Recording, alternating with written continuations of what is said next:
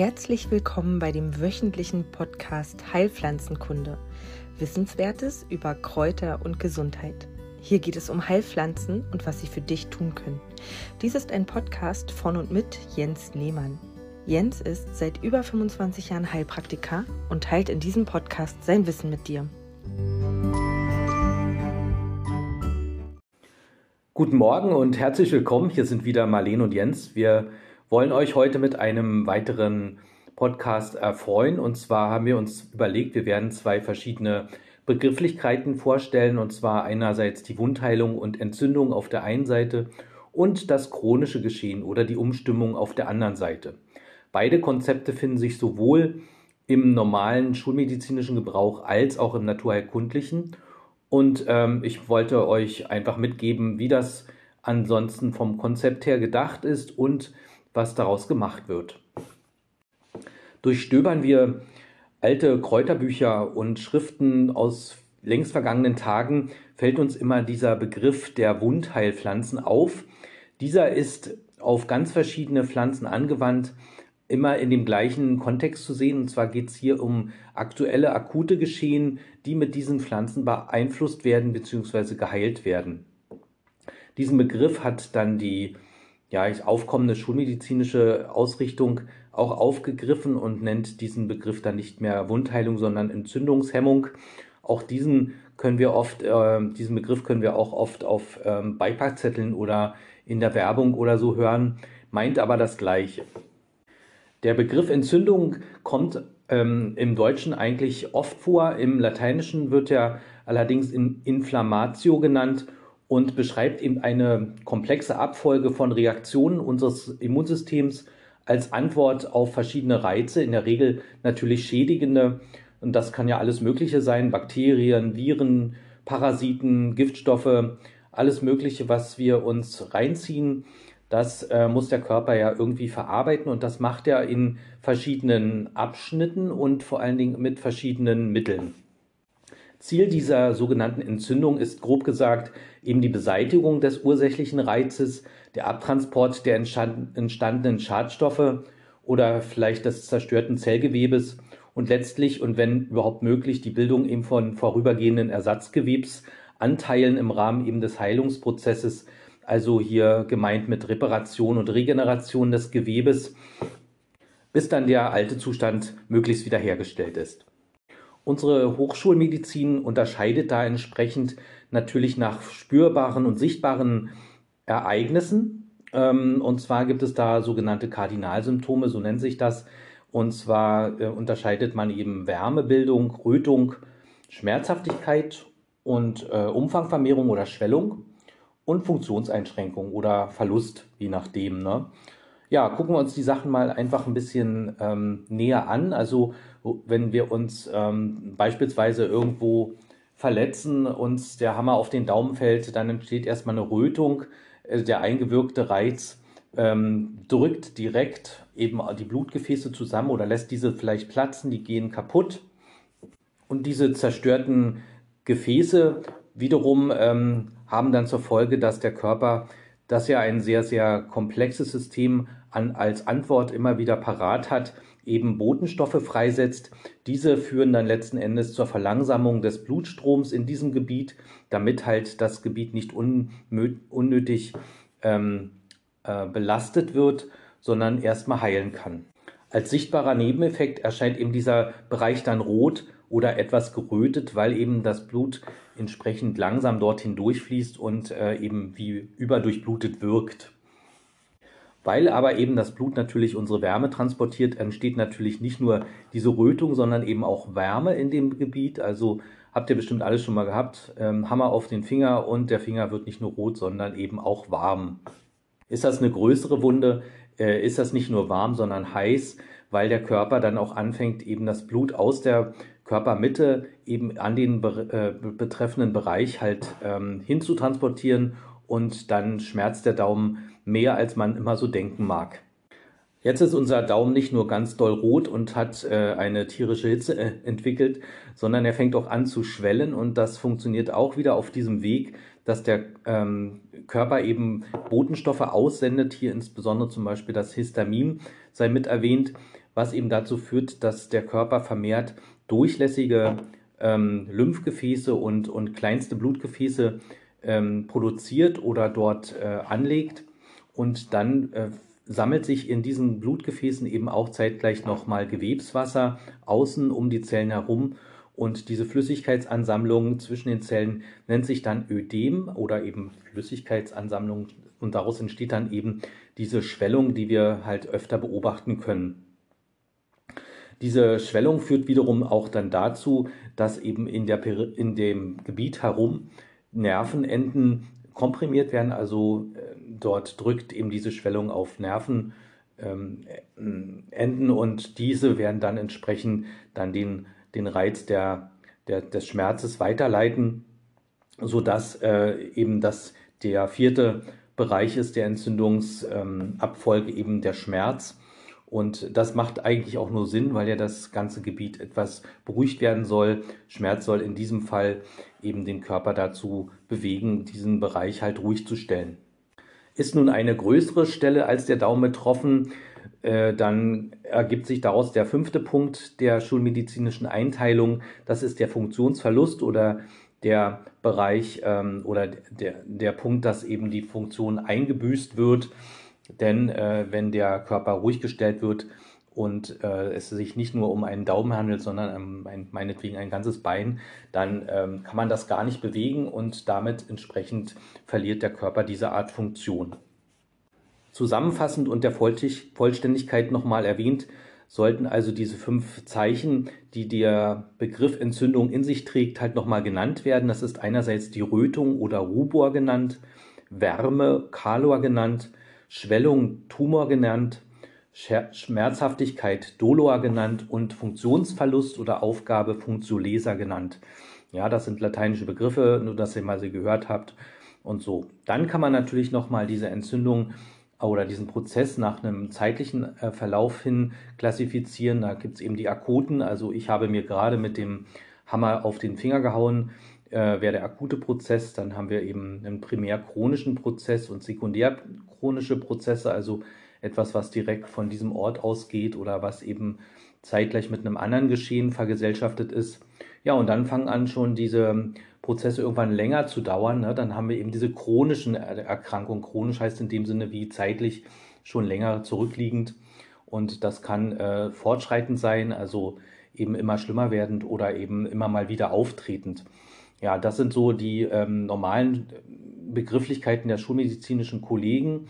Und wie gesagt, es gibt da eben das Konzept in der naturerkundlichen Richtung und das meine ich nicht nur auf jetzt meinen Bereich der Pflanzenheilkunde begrenzt, dass äh, eben Wundheilung stattfindet, eben akute Prozesse entsprechend gut umgebaut werden und gut geheilt werden können. Und das äh, Konzept wird ergänzt durch eben einen äh, Prozess, der sich Umstimmung nennt und der ähm, holt eben diese chronischen oder zeitlich schon lange bestehenden äh, Beschwerden und, und ähm, na, wie sagt man, also Symptome entsprechend wieder an die Oberfläche und heilt sie aus. Und das gibt es als Konzept sowohl in der chinesischen Medizin als auch in der Homöopathie. Hier kenne ich eben die, äh, das Konzept der Miasmenlehre, welches eben genau auf diesen Prozess hin auch ausgerichtet ist. Natürlich gibt es da auch noch andere äh, Abstufungen, aber das sei erstmal so der Vollständigkeit halber noch mit erwähnt. Und das lässt mich dann eben auch gleich dazu überleiten, dass wir in den Pflanzenbüchern eben immer sogenannte Wundheilpflanzen haben und von denen möchte ich euch hier eine näher vorstellen, andere erwähnen. Ja, nun kann man Pflanzen natürlich nicht nur nach dem Eintritt eben in den Körper und die daraus entstehenden Indikationen einteilen, sondern vor allen Dingen auch nach dem Erscheinungsbild, welches sie uns zeigen und auf welchem Biotop sie gerne wachsen. Die Kamille zum Beispiel ist eben eine sehr filigrane, feingliedrige Pflanze, die ähm, dann eben auch entsprechend bei, diesem Art, bei dieser Art Menschentyp eingesetzt wird. Also eher filigrane Menschen werden von ihr besonders gerne behandelt oder erreicht. Die Ringelblume ähm, ist da ein bisschen so ähnlich. Die zeigt, wenn man sie früh im Jahr beobachtet, eben ein sehr weiches ähm, Äußeres so, wenn man so drüber streicht. Und Wenn die ähm, Pflanze schon ein bisschen älter geworden ist, ist sie eher hart. Ja? Sie entspricht also in dem Moment, wenn wir sie äh, pflücken, eher auch einem eher weichen Menschentyp. Die Goldrute hingegen äh, bevorzugt ja auch wieder einen trockenen Standort und ähm, ist entsprechend auch hiermit äh, vergesellschaftet, dass es eher trockene Menschen sind, mit denen man sie, äh, mit der man die äh, Goldrute in jedem Fall wieder besser erreicht, also trocken im, im Sinne von, ähm, das sind Menschen, die nicht so viel trinken und äh, sehr ja, trockenen Humor eventuell auch so noch, noch haben, aber so insgesamt äh, eben einen sehr ausgedörrten ähm, Erscheinungs, ein ausgedörrtes Erscheinungsbild von sich geben. Und als Gegenstück dazu kann man nochmal die Arnika erwähnen, die wir dann auch im, Weiteren jetzt dann nochmal näher anschauen werden. Die ähm, ähm, sieht auch ein bisschen struppig aus, also nicht so filigran wie die Kamille, sondern eben eher so ein bisschen struppig. Und das sind auch wirklich eher dann lebendige Menschen, mit der man die Arnika, äh, mit der man, mit denen man halt die, die Arnika ganz gut erreichen kann. Also die nicht äh, super streng sind, was die Ordnung im Leben angeht und so weiter. Ne? Das sind dann eher die äh, Fälle für das, für das Einsetzen der Arnika. Na, dann sehen wir uns doch die Arnika mal genauer an. Das ist ja das Wundheilmittel schlechthin, ob wir uns quetschen, stoßen, äh, uns irgendwas äh, zerren. Die Arnika hilft uns in jedem Fall. Und äh, das eben in Form von Salben oder eben homöopathischen Aufarbeitungen. Denn die Anwendungen über die Tinktur und die einzelnen Blüten sind wegen der starken Nebenwirkungen derzeit eingeschränkt bis nicht machbar. Und gerade letztere Anwendungsbereiche gelten natürlich vor allen Dingen oder sollten in der Hand kundiger Kollegen und Kolleginnen bleiben und sind auch definitiv kein Spielfeld für Eigenmedikationen. Aber wieder zurück zur altbewährten Systematik. Also äh, verliere ich erstmal einige Worte über die Botanik. Die Arnika gehört in die Familie der Korbblütlergewächse und wächst eigentlich überall in Europa. Ja, so ähm, unwahrscheinlich, wie sich das jetzt auch anhört. Allerdings erreicht sie die Alpen und überquert diese nicht, also nicht direkt äh, bis Griechenland hinein. Deswegen fehlt sie in den meisten Kräuterbüchern, die also aus dem griechischen äh, und römischen Sprachgebrauch herauskommen. Und ähm, da finden wir die Arnika nicht erwähnt. Hingegen in unseren Breitengraden äh, wird sie schon und wurde sie schon viel benutzt und zumeist eben wild gesammelt, denn eine ähm, an, ein Anbau oder eine Kultivierung ist mit der Arnika ganz, ganz schwierig. Ein Pseudonym für den lateinischen Namen Arnica montana gibt es nicht oder habe ich nicht groß gefunden. Allerdings für die deutsche Übersetzung Wohlverleih ähm, lässt mehrere Schlüsse zu. Einerseits äh, kann man denken, Wohlverleih, wenn man das auseinanderzieht, wohl für allerlei, also eine Heilpflanze, die sehr geschätzt wurde.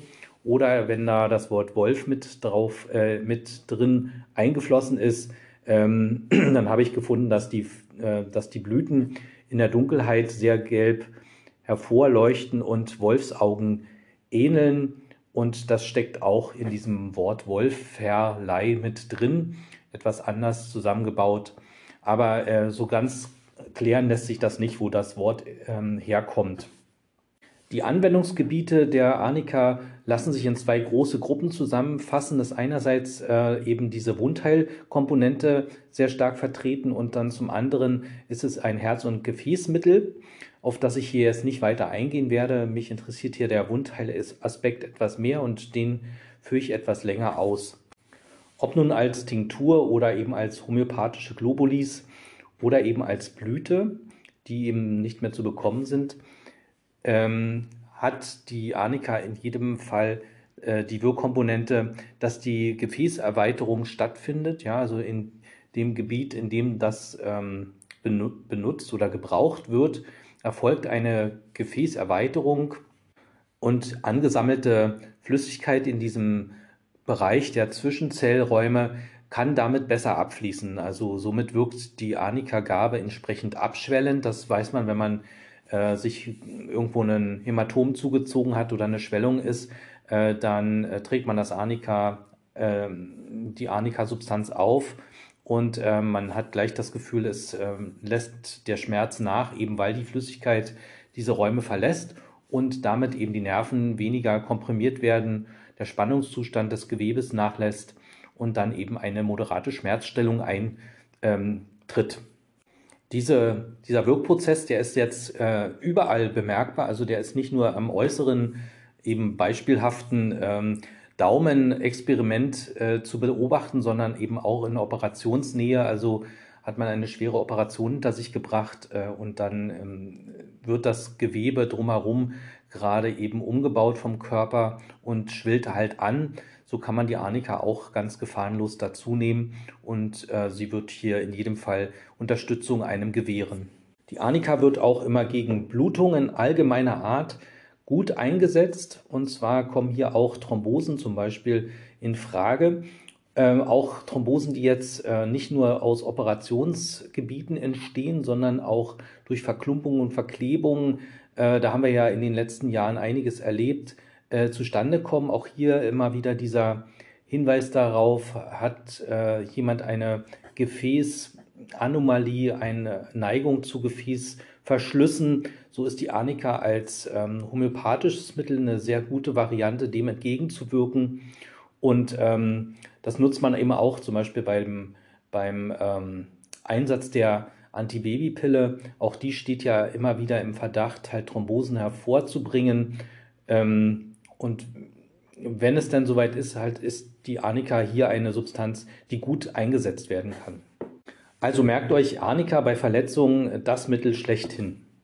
Die Indikationen, die die Homöopathie mit der Arnika betreibt, äh, gehen noch auf verschiedene andere Körperbereiche über, die allerdings nicht so sehr spektakulär sind. Auch hier ist die Hauptwirkung immer auf die äh, Reparatur und das Lindern von Verletzungen, besonders stumpfen Verletzungen gerichtet.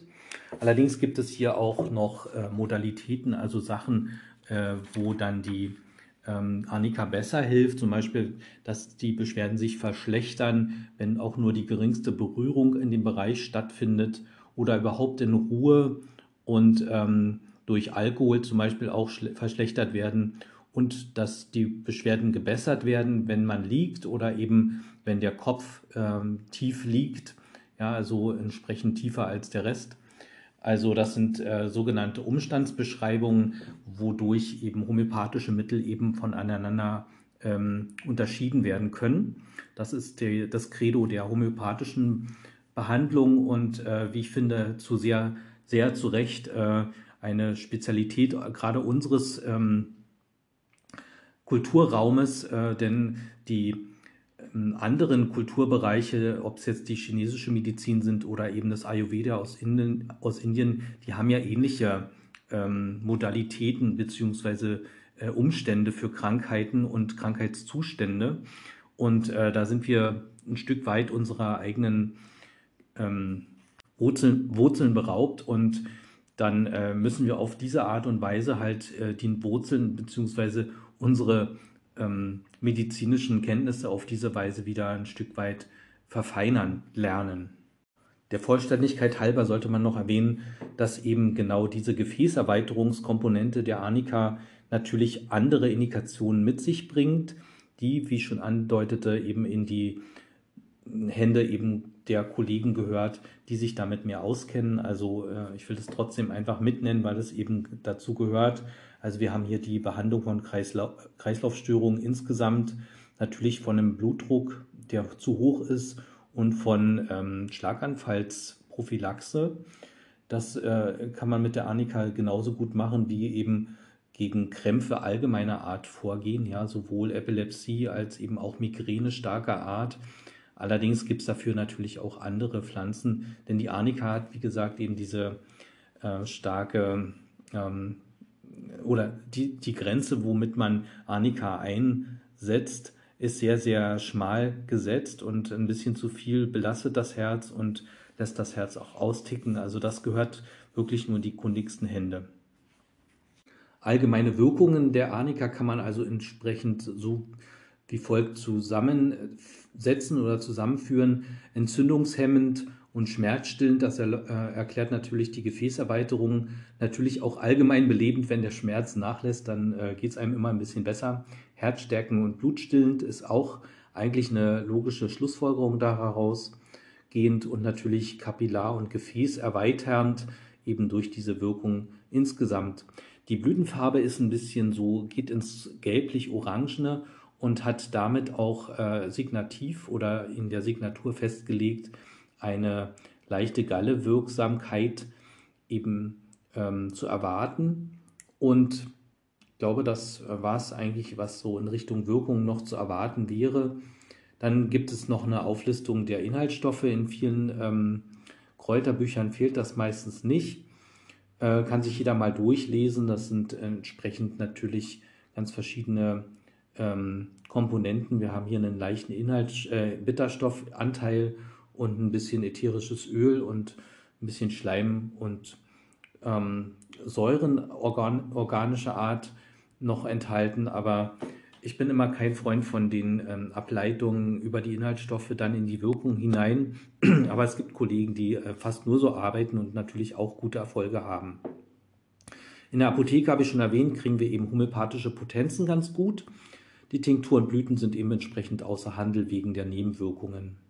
Ja, also das war das zu der, zu der Arnika-Beschreibung. Also das ist eine sehr potente Pflanze. Wie gesagt, man sollte sie wenn man gerade auch Kinder hat, die viel Sport treiben, ist sie unübertroffen. Man steht am Spielfeldrand, Kind stürzt ähm, beim Fußball, beim Handball, egal wo, äh, und es äh, bildet sich ein Hämatom und ähm, man hat das Gefühl, es gibt eine Art Verstauchung oder eine Zerrung und man hat Annika dabei. Also das ist sehr, sehr bewährt. Ja, dann komme ich zum Schluss von unserer heutigen Folge. Ich ähm, freue mich, dass ihr wieder mit dabei wart und äh, werde in den nächsten Folgen noch andere Wundheilpflanzen vorstellen.